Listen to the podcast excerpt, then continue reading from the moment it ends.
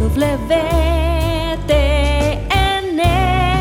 la radio católica mundial.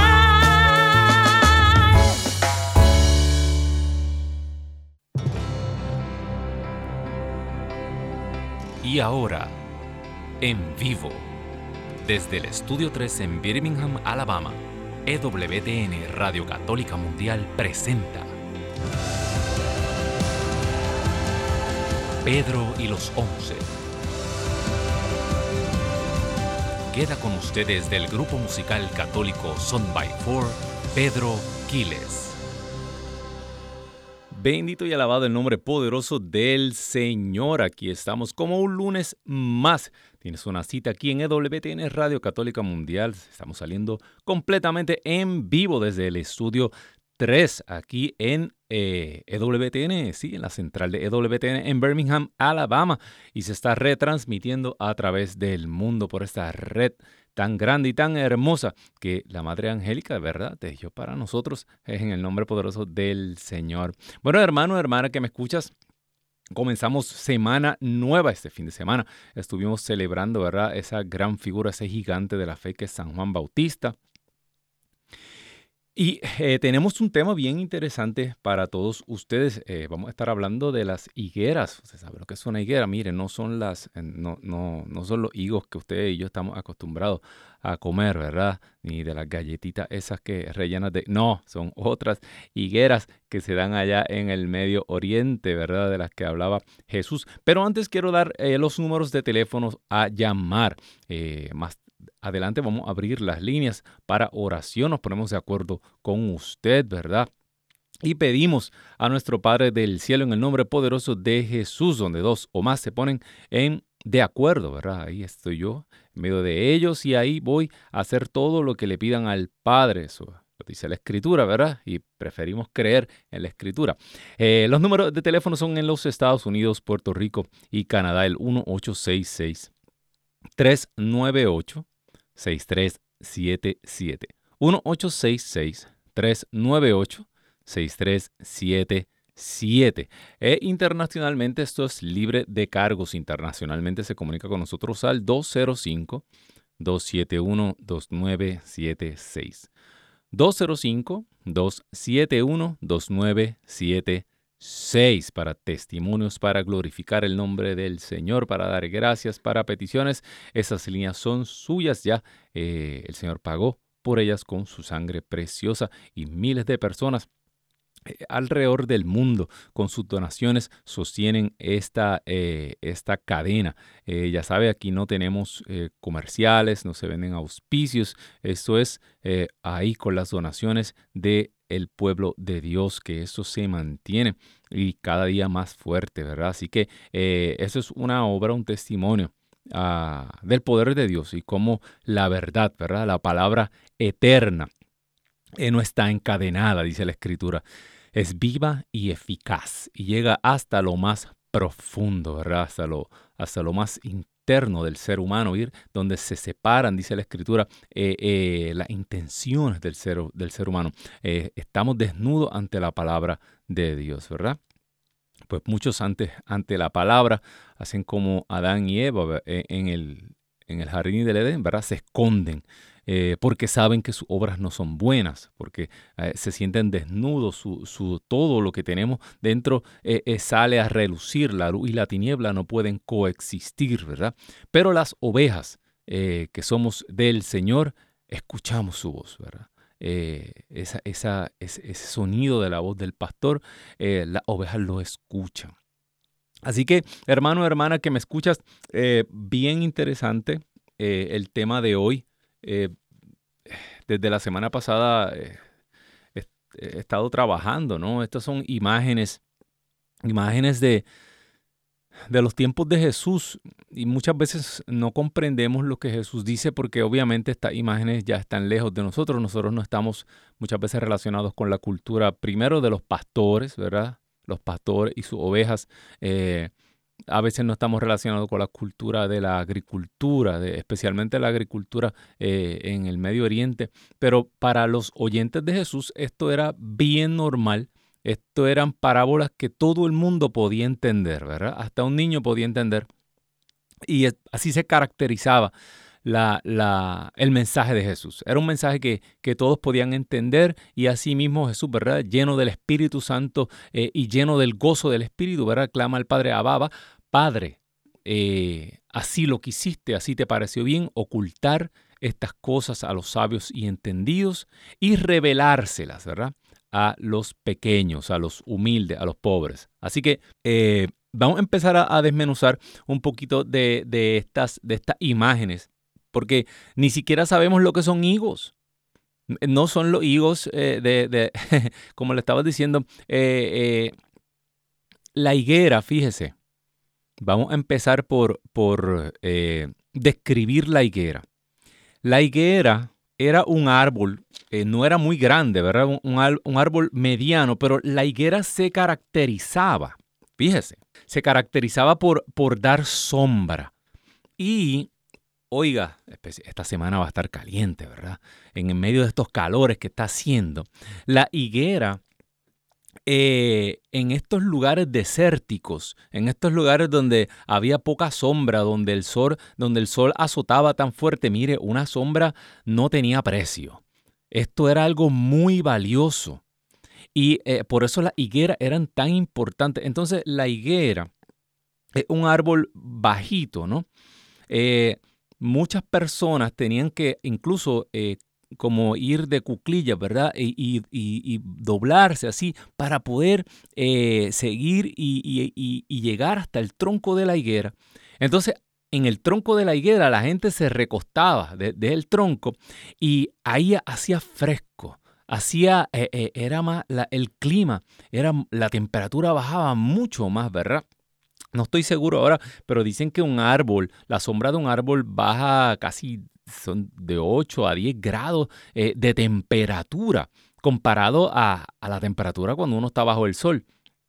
Entonces la gente acostumbraba a descansar en estas higueras.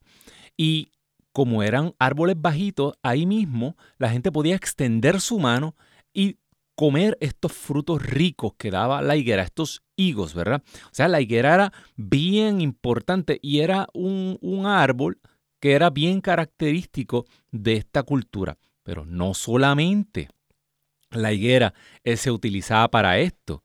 En la literatura del Viejo Testamento, fíjese, eh, la higuera era símbolo de felicidad, fíjese. Eh, sentarse bajo su parra y su higuera era como simbolizaba la felicidad del ser humano. Y esto lo encontramos en Primera de Reyes capítulo 5, versículo 5.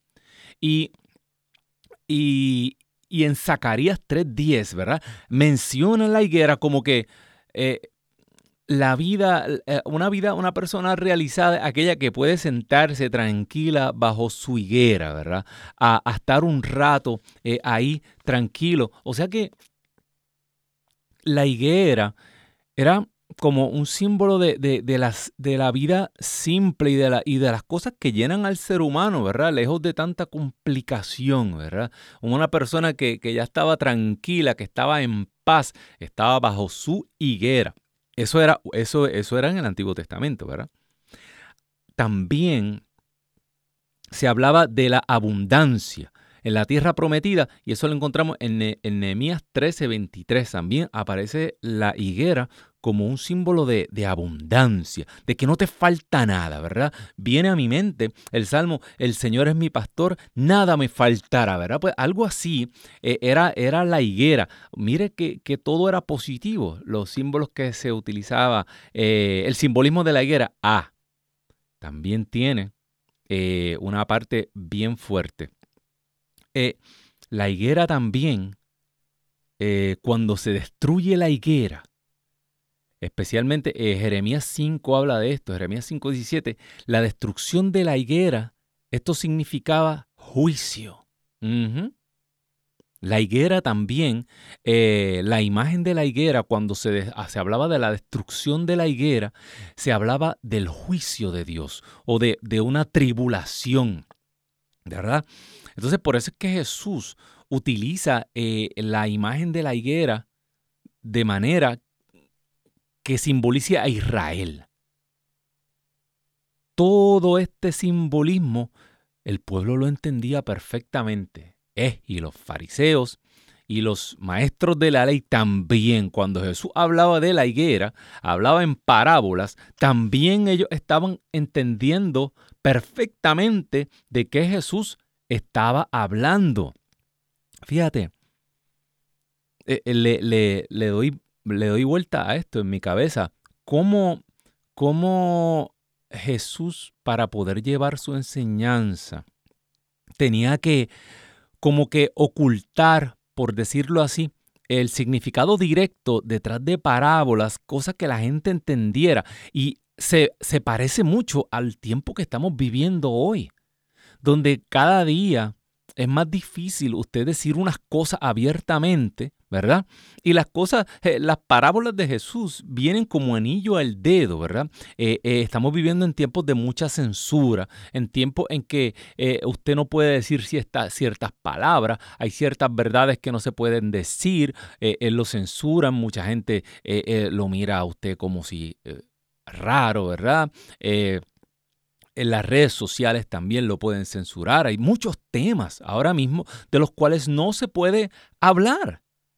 Y son temas que son que influyen directamente en nuestras vidas, directamente en las vidas de nuestra familia, en muchos aspectos. Y eh, eh, tenemos que volver, ¿verdad?, a las parábolas de Jesús, porque estamos como en los tiempos de Jesús. Eh, esto es como si camináramos en cáscaras de, huevo, ¿verdad? Usted tiene que andar, andar con cuidadito, ¿verdad? De, con lo que dice. ¿Y dónde lo dice?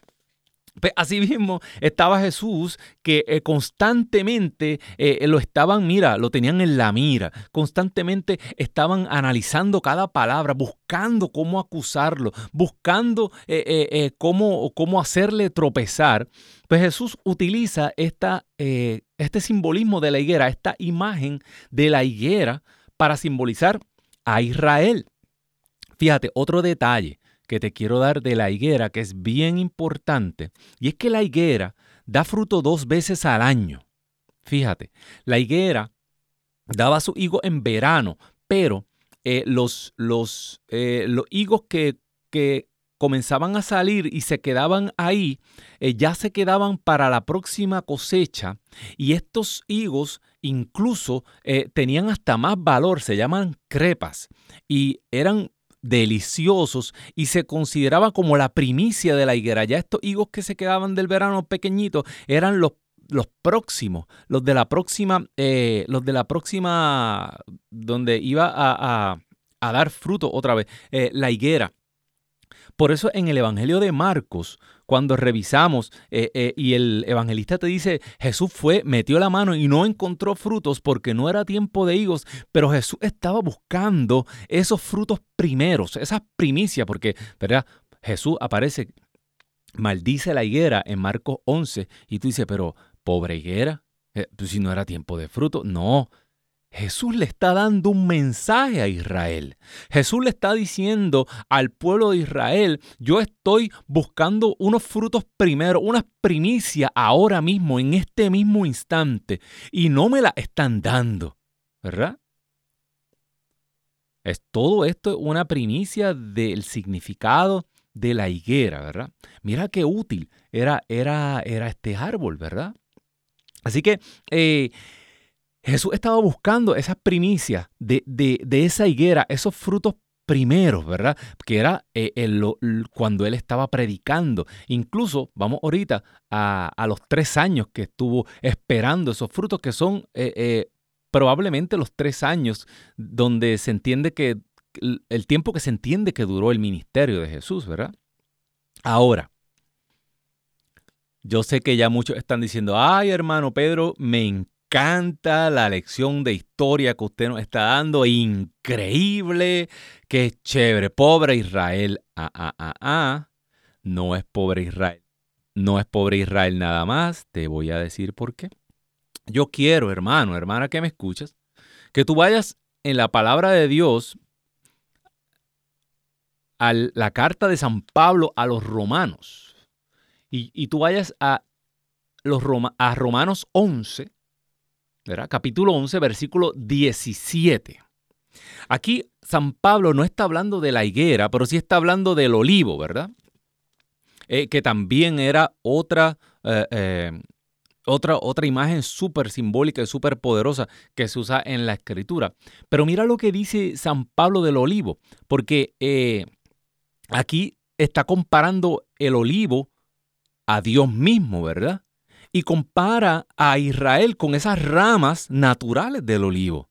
Y mira lo que dice que si algunas ramas fueron desgajadas mientras tú, olivo hecho partícipe de ellas, o sea, que San Pablo está comparando a Israel, que son las ramas naturales del olivo, ¿verdad? El pueblo de Dios, el pueblo elegido por Dios, el que Dios sacó de Egipto, que formó en el desierto, que lo entró a la tierra prometida, la niña de los ojos de Dios, ¿verdad?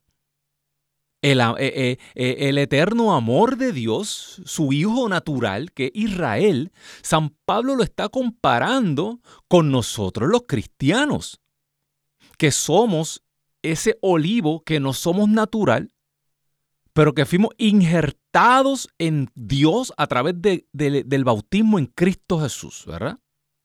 que a través de la sangre de Cristo fuimos redimidos y a través del bautismo fuimos injertados en el pueblo de Dios, pero somos como hijos adoptivos.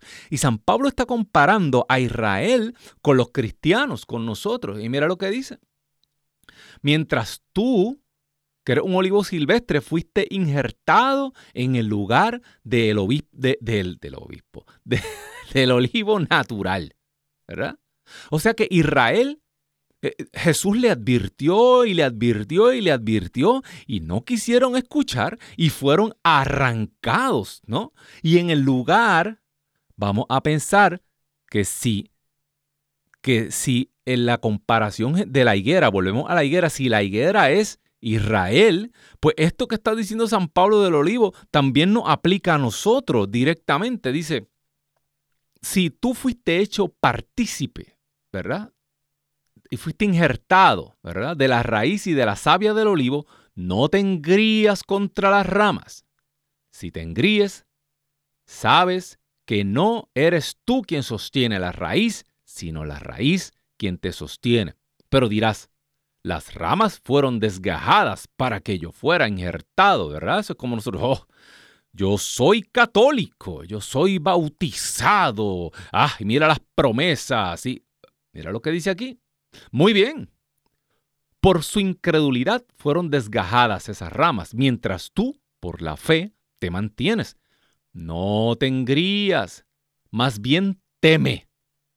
Ay, ay, ay, ay, ay. No te engrías, más bien teme. Que si Dios no perdonó a las ramas naturales, no sea que tampoco a ti te perdone. Así pues, considera la bondad y la severidad de Dios. Severidad con los que cayeron, bondad contigo, si es que te mantienes en la bondad. Que si no, también tú serás desgajado. Y eso es palabra de Dios. Antes de hablarte de la parábola, yo quiero que comprendamos que esto es directamente dirigido hacia nosotros.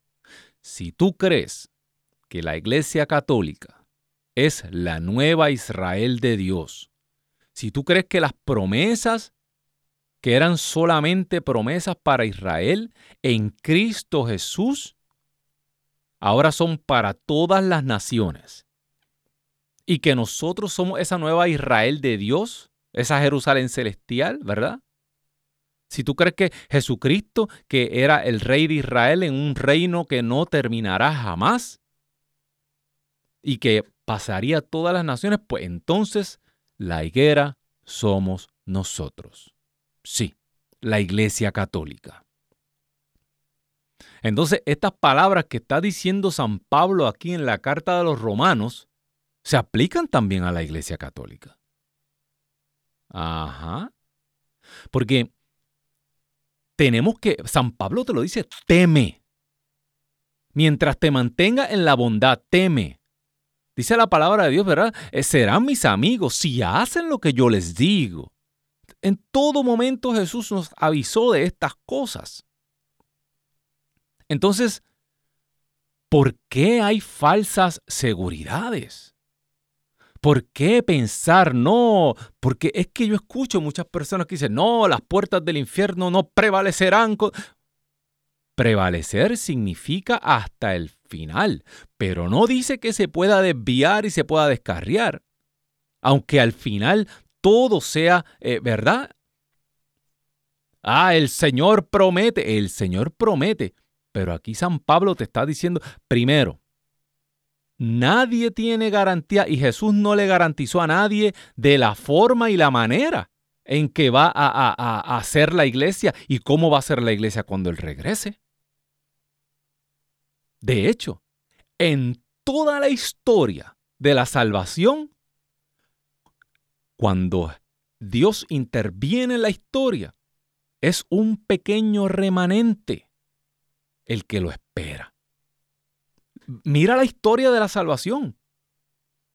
¿Qué pasó eh, eh, eh, cuando Jesús vino? ¿Qué pasó? Las autoridades religiosas no, no lo comprendieron y muchos que lo comprendieron lo negaron absolutamente.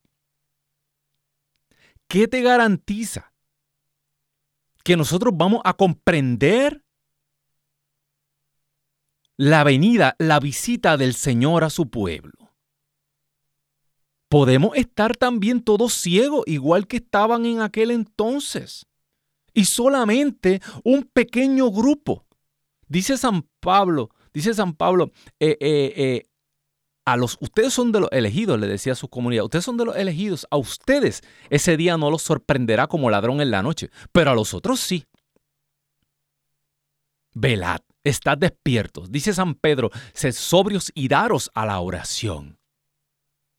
Pero las falsas seguridades de que eh, nosotros somos los cheches de la película, nosotros somos los que tenemos la verdad absoluta, nosotros somos, mira, esta iglesia tiene dos mil años y esto no, hay que tener mucho cuidado, porque podemos andar todos engañados con una seguridad falsa y puede sorprendernos esto como ladrón en la noche. La sorpresa es para el incrédulo, no para el que camina en la luz, no, no para el que está atento y procurando su salvación con temor y temblor. Entonces, esta parábola de la tarde de hoy es para nosotros como iglesia y para ti y para mí en nuestro carácter personal. Así que vamos al Evangelio según San Lucas. Me encanta Lucas. Lucas es el, el San Lucas es el apóstol, eh, el evangelista ¿no? de la misericordia, el evangelio de la misericordia, es San Lucas. Eh, en, en, Mateo y en Marcos, ¿verdad? Eh, cuando se habla de la higuera, Jesús maldijo a la higuera y se secó. ¡Pum! Cayó la piedra.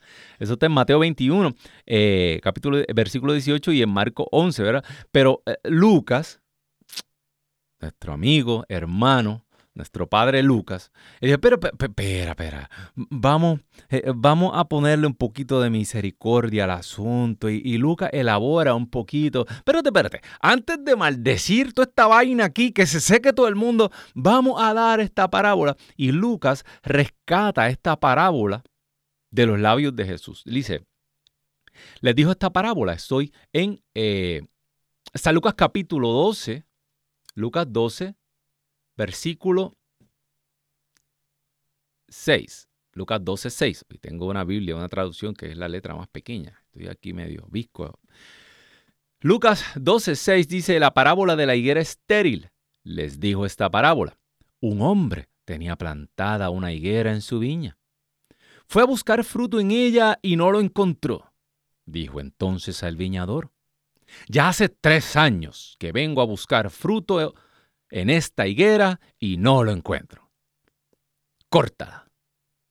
¿Para qué ha de ocupar el terreno estérilmente? Pero él le respondió, Señor, déjala por este año todavía. Y mientras tanto, escucha esto, cavaré a su alrededor y echaré abono. ¿Qué dijo? Cavaré alrededor, hará un surco a su alrededor de la higuera y le echaré abono por si da fruto en adelante. Y si no, la cortas. Y esta es palabra de Dios. Ya mismo, ya mismo abro las líneas, no se preocupe. Es que esto es bien importante. ¿Por qué?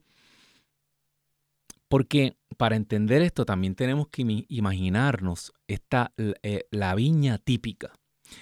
El viñedo típico en este entonces eh, yo era un agricultor, ¿verdad? Y yo tenía mi viñedo. Los viñedos tenían como una cerca, ¿no? Eran como viñedos así como interiores.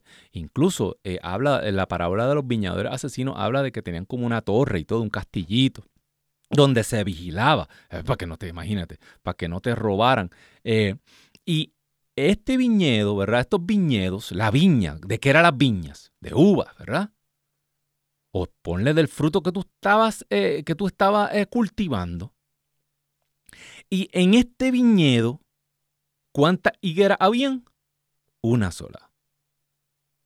Ajá.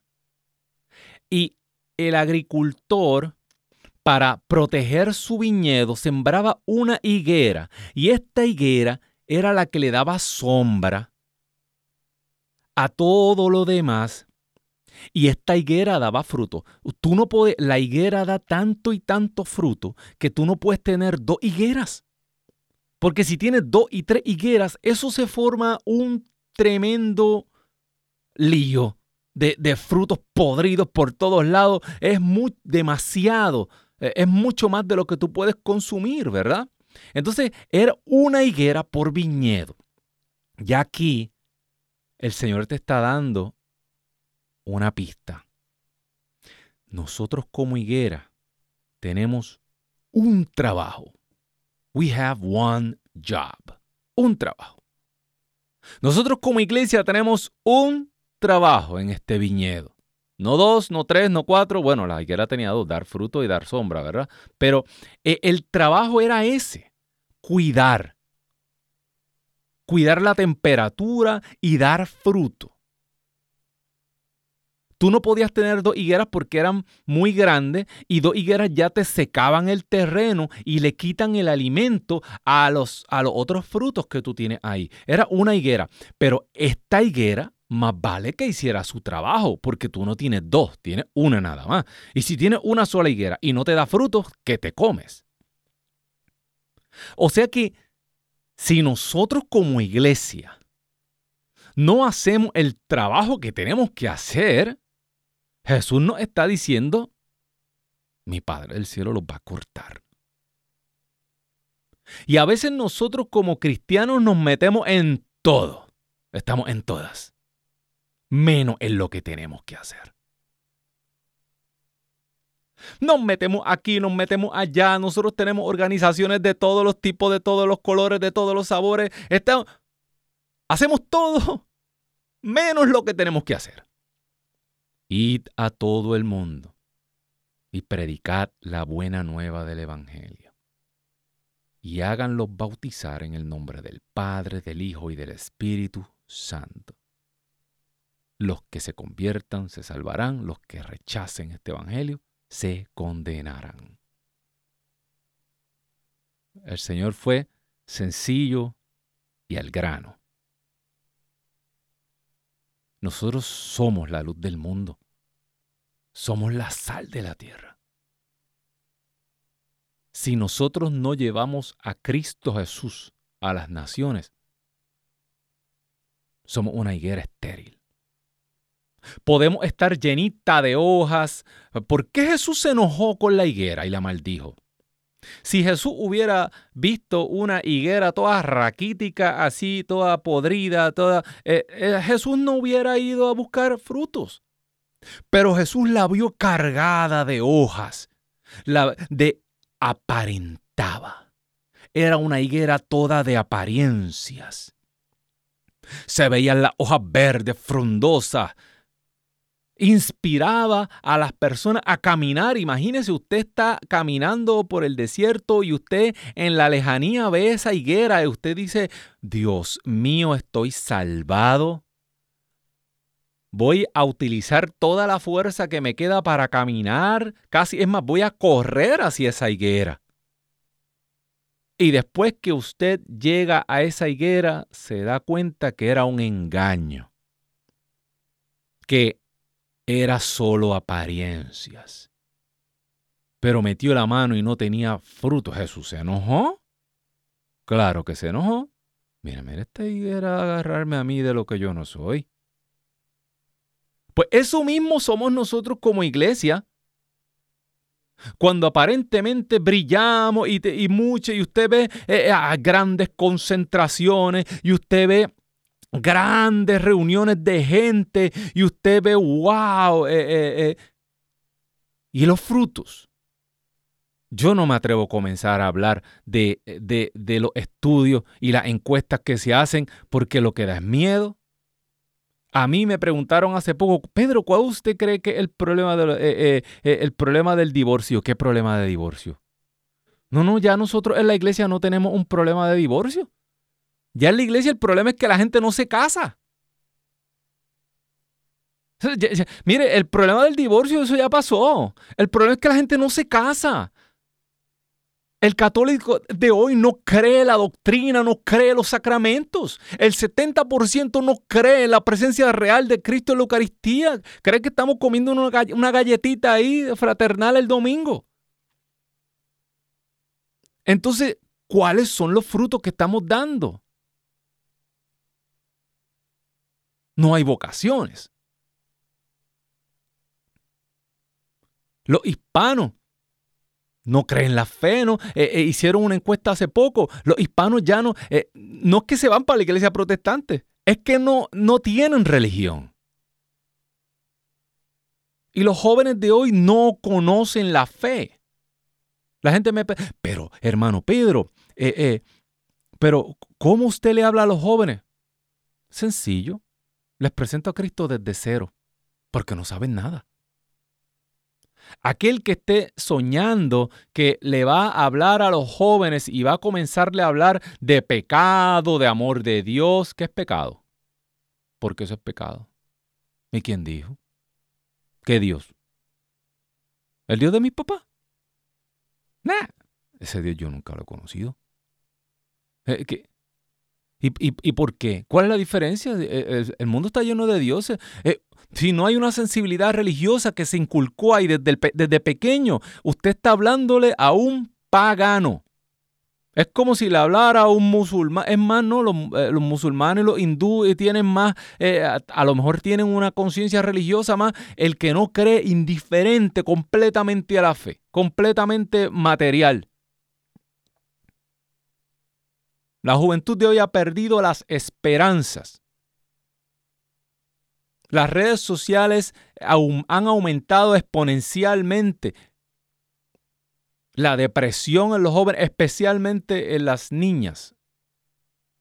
El índice de suicidio por el cielo. Entonces Jesús acaba de meter la mano y no ha encontrado higos. Ah, pero aquí viene Lucas al rescate. Ah, eh, tranquilo. Ya, ya pasó la parte mala. Antes de que Jesús haga y se, seca la... Lucas nos está diciendo qué pasó más o menos entre la higuera estéril y la maldición, que es cuando se corta la higuera. Simbólicamente Jesús hizo eso. Acuérdate, los profetas eh, de antiguo, ellos eh, eh, hacían unos gestos simbólicos, ¿verdad? ¿Se acuerdan? Eh, la, la, yunta, la yunta aquella que, que se amarró, Jeremías, si no me equivoco, ¿verdad? Para que el pueblo lo viera. Ezequiel, si no me equivoco, fue el que hizo el, el hueco en la muralla. Todas estas cosas delante del pueblo eran gestos simbólicos, ¿verdad? Gestos simbólicos para que el rey y los líderes religiosos vieran y entendieran bien lo que Dios le estaba diciendo al pueblo a través de esos gestos simbólicos del hombre de Dios. Pues aquí Jesús, como, como el último, como el, el, el, Dios mismo, ¿verdad? Que le está hablando al pueblo, le está diciendo al pueblo, esto es lo que, lo mismo que le pasó a esta higuera, es lo que va a pasar con ustedes si ustedes no se arrepienten. Mira lo que hace. Ya te dije que la higuera tenía eh, eh, nosotros somos la higuera. Nosotros tenemos que dar fruto y que toda esa eh, eh, eh, y que el mundo pueda refugiarse en nuestra sombra, ¿verdad? Pero si no estamos dando fruto, aquí hay un remedio. Mira. Y aquí es donde yo quiero ir a, nuestro, a nuestro carácter personal. Porque a veces muchas personas se preguntan, pero es que yo comienzo a buscar del Señor y, y, a la que comienzo a buscar de Dios, comienza la crisis, comienzan los problemas. Yo pensé que yo iba a venir a los caminos del Señor y todo y se iba a, arreglar. Eh, eh, venía a mí los cansados y agobiados, pues yo desde que llegué aquí me he cansado más, me siento un poco más agobiado. Pero ¿qué está pasando? Tranquilo, es que se está desatando una batalla espiritual, hermano, hermana, que me escuchas. Y Satanás no suelta fácil. Y cuando Satanás está en posesión de nuestra vida, de nuestro futuro, cuando nosotros eh, eh, andamos caminando en pecado mortal por tanto tiempo, eh, todo esto crea raíces en nosotros y tenemos que ser arrancados de las garras del enemigo. Sí. Nosotros tenemos que orar para que nuestros hijos sean arrancados de las manos del enemigo. Y aquí hay lucha, aquí hay una guerra espiritual. Y esto duele. Y mira lo que le pasa a la higuera. El Señor le cava un surco a su alrededor. Cuando usted mete esa herramienta, ese instrumento de trabajo, aquí se cortan, tal vez se van raíces, aquí se cava y se y, se, y, hay un, se mueve todo este terreno. Tal vez muchas cosas que están eh, ocultas en ese terreno salen. Todo el que haya en algún momento agarrado una herramienta de trabajar la tierra y haya metido un pico, sabe lo que, lo que te puede esperar.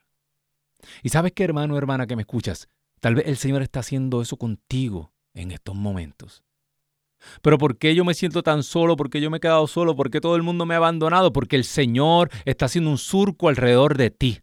Porque el Señor ha querido separarte de los demás. Porque el Señor ha querido tomarte para Él. Para que tú en este tiempo de intimidad con Él le quites la mirada a todo lo que has perdido. Nada de eso te iba a dar la felicidad. El Señor te está reclamando para Él, pero a veces para el Señor captar nuestra atención tiene que usar métodos extremos como utilizó con esta higuera. Y duele. La poda duele. Por eso, por eso es que, por eso es que se llaman retiros. Porque te tienes que retirar. Por eso es que él se iba al monte. Para retirarse del bullicio por eso se la llevó al desierto, para hablarle de amor. Pero duele. Tal vez te has quedado solo, te has quedado sola. Y es que el, el, el viñador está arreglando tu futuro. Y encima, después del dolor de separarnos de nuestros seres queridos, de, ese problema familiar, de, de, ese problema con nuestros hijos, nos abonan. Tú sabes lo que es el abono, ¿verdad? No lo voy a decir aquí al aire. Tú sabes lo que es el abono, ¿verdad? Ah, y cómo huele, ¿verdad? Pero ¿por qué me está pasando todo esto a mí? Dame más y más me merezco. Mira todo lo que me está pasando. Mira esta enfermedad. Mira. Te están abonando. Esta enfermedad no será para muerte, dijo Jesús de Lázaro. Será para que la gloria de Dios se manifieste. Aleluya. Estos son los procesos que el Señor tiene que hacer y llevar a cabo en nosotros para que no seamos cortados al final, para arrancarnos de las garras del enemigo. Dice la palabra Dios, se salvará, pero como quien pasa por el fuego, aleluya.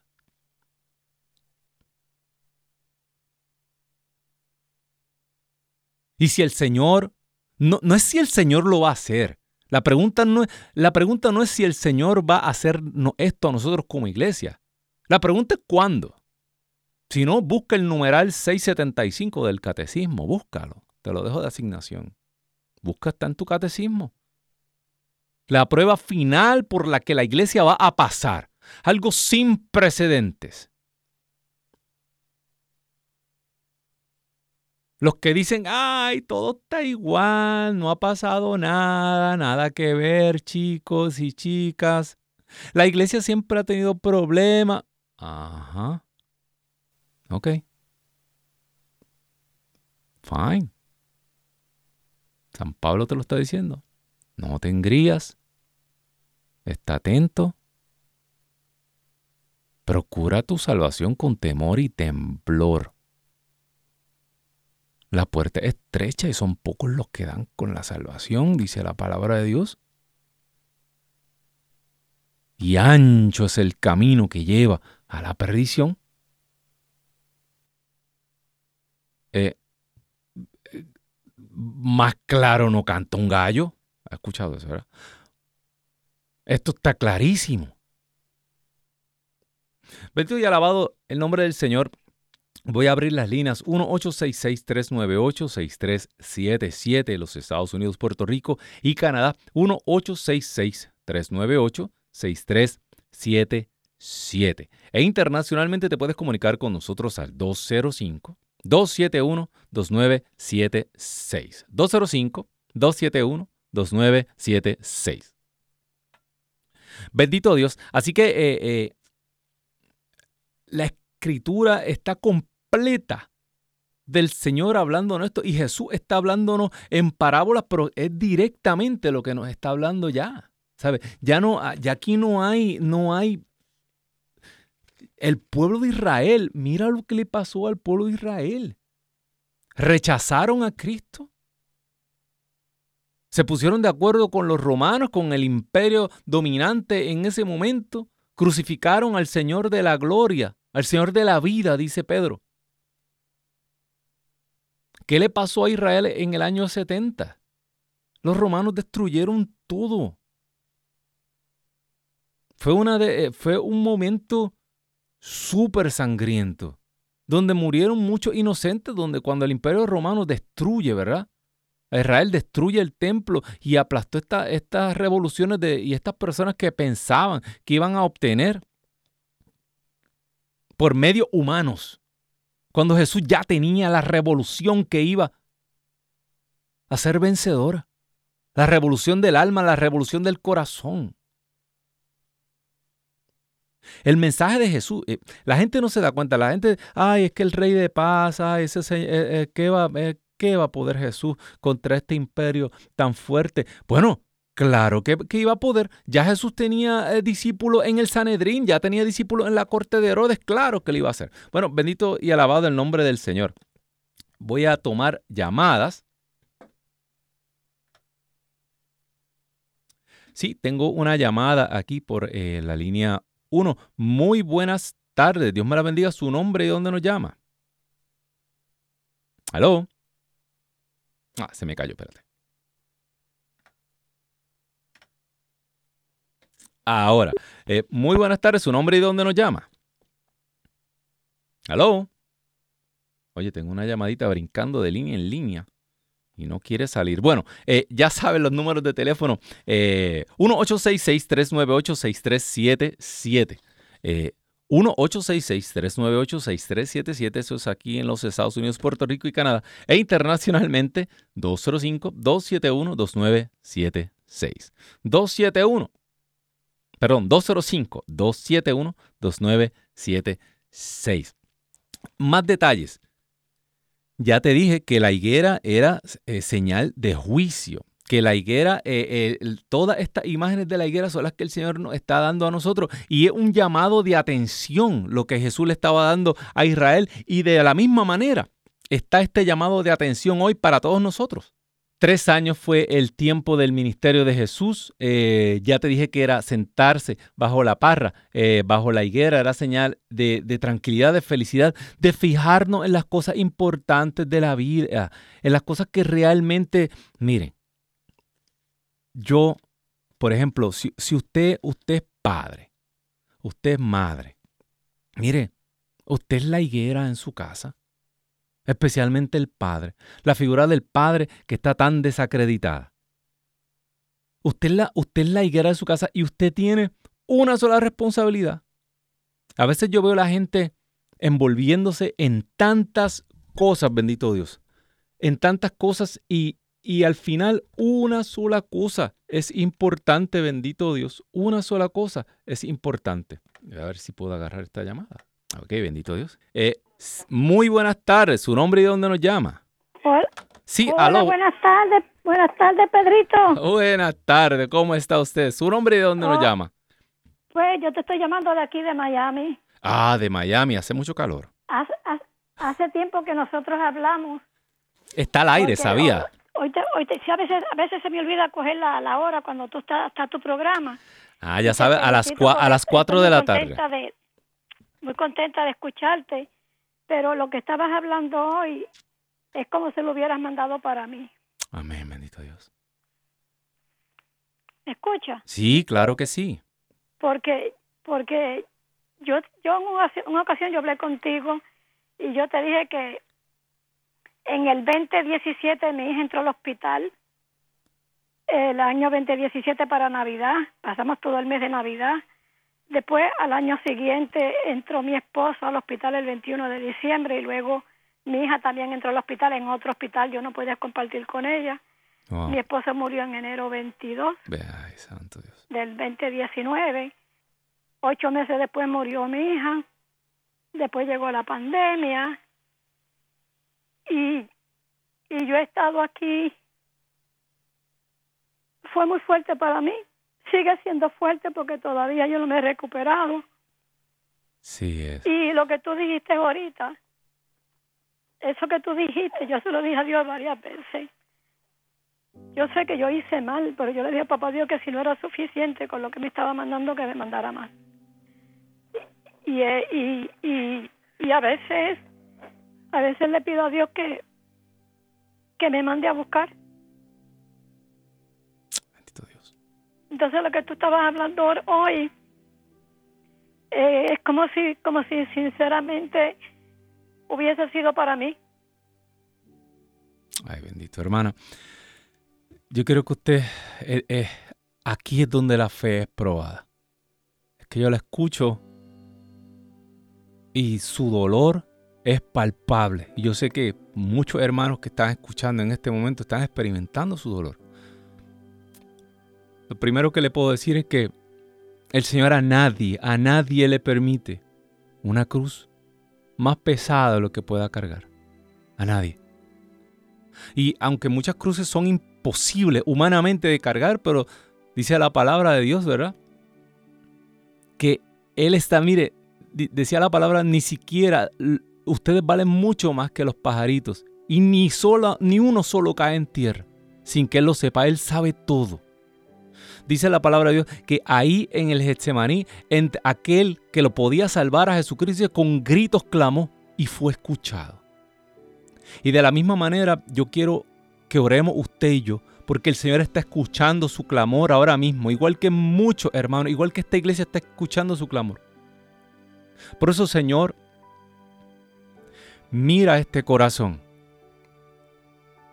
La palabra Getsemaní es el molino donde se muele la uva, donde el vino sale, pero sale ahí, donde se aplasta la uva y hermana, su corazón ha sido aplastado como esa uva. Pero de esta uva, de este sacrificio, lo que brota es un vino nuevo.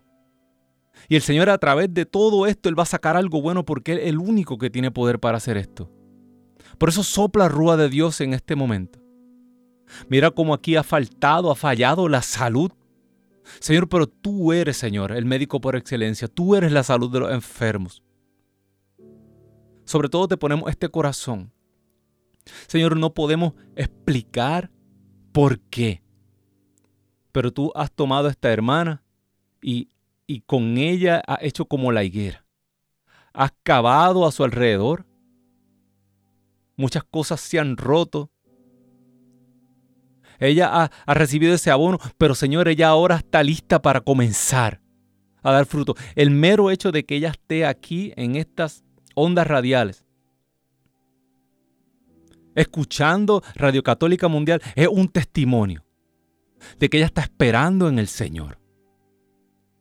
Madre Santa, te pedimos de manera especial, tú que tienes corazón de madre, tú que sabes lo que es perder, tú que probablemente perdiste a tu esposo también, a San José, para luego ofrecer todo lo que te quedaba en este mundo, que tu Hijo amado, en la cruz, tú conoces el corazón de esta hermana. Por eso pasa cúbrala con tu manto. Oh santo, santo, santo eres Señor. Que ella reciba ese aliciente, que ella reciba ese refrigerio, ese consuelo, porque tu Señor es Rey, por los siglos de los siglos. Amén, amén y amén, bendito Dios. Gracias. Yo yo quiero que se mantenga siempre aquí con nosotros. Estas son sus líneas. Eh, estamos aquí todos los lunes. Y yo sé que el Señor le va a confirmar a usted. Le va a confirmar porque eh, somos sus amigos. No somos ya esclavos, somos sus amigos y el amigo sabe lo que hace su patrón. Amén. Amén. gracias, Pedrito. Y, y, yo soy de la isla también. Amén. Bendito sea Dios. Que Dios me la bendiga mucho. Bendiciones, mijito, y gracias, muchísimas gracias por tus oraciones. Amén. Bye. Bueno, bendito y alabado el nombre del Señor. Eh, en estos días en la liturgia estábamos, eh, estábamos eh, leyendo la lectura ¿verdad? de la institución del Padre Nuestro y, y, sin querer, ¿verdad? No nos damos cuenta que el Padre Nuestro es una oración del fin donde, donde una comunidad, Jesús le está diciendo a la comunidad cómo tienen que orar para, para que acabe todo esto, para que, para que el Señor venga y restaure todo. Y por eso dice, hágase tu voluntad en la tierra como en el cielo, ¿verdad? Y cuando pide, eh, danos el pan, la palabra que utiliza la escritura es epiousión, que es una palabra que solamente aparece ahí y que lo que significa es eh, una, una, una super comida, es un alimento sobrenatural.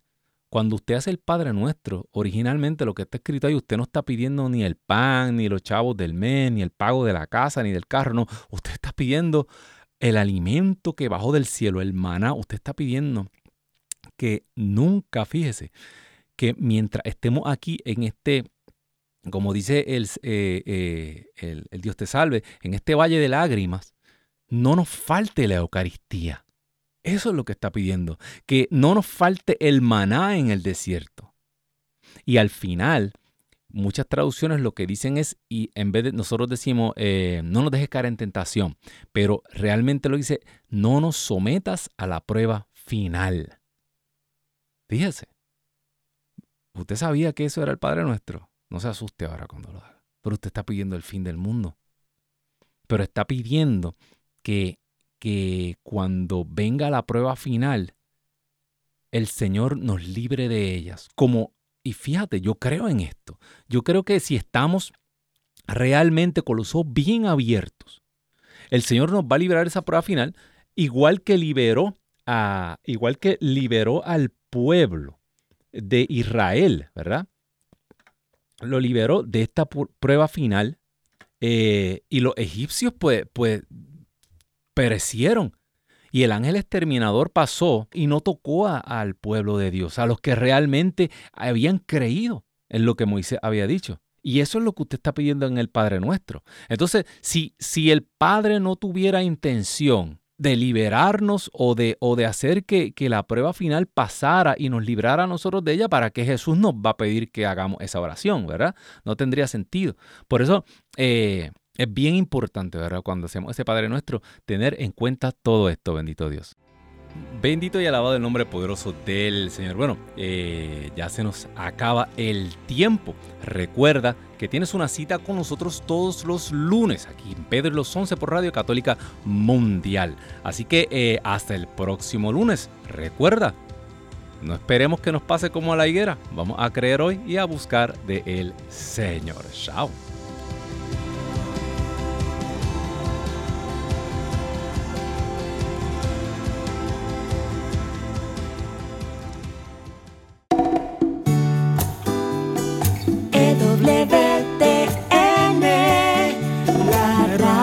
Radio Católica